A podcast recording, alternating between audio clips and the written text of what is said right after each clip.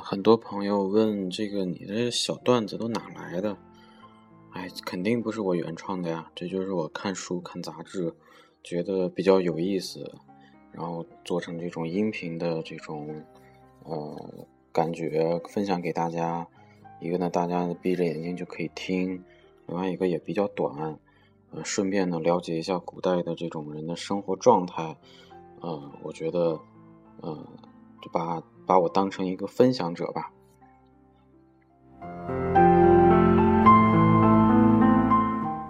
那今天要跟大家聊的呢是关于这个呃古代妓女的问题。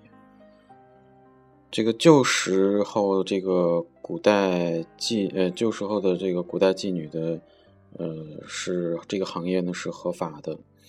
呃，有人统计过，记录北宋京师啊，就是北宋的首都市井生活的《东京梦华录》里提到了十九家妓院。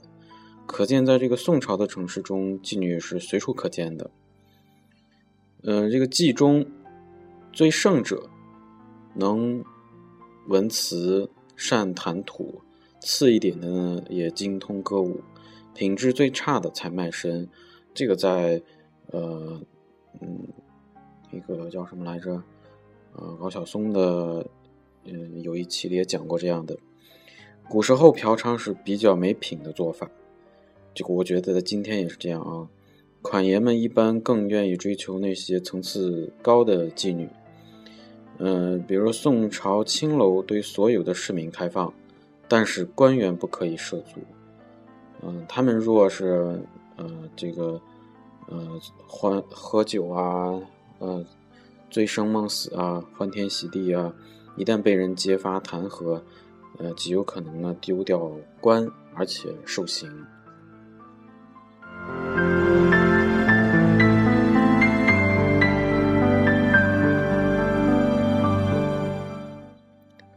啊，扫黄呢，历代是一个历代的武器啊。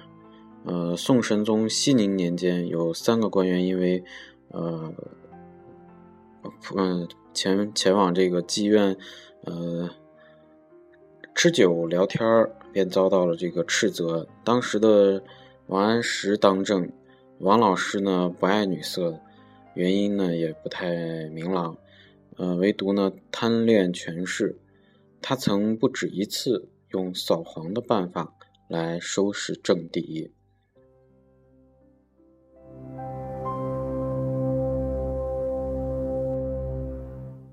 今天就在这里，谢谢。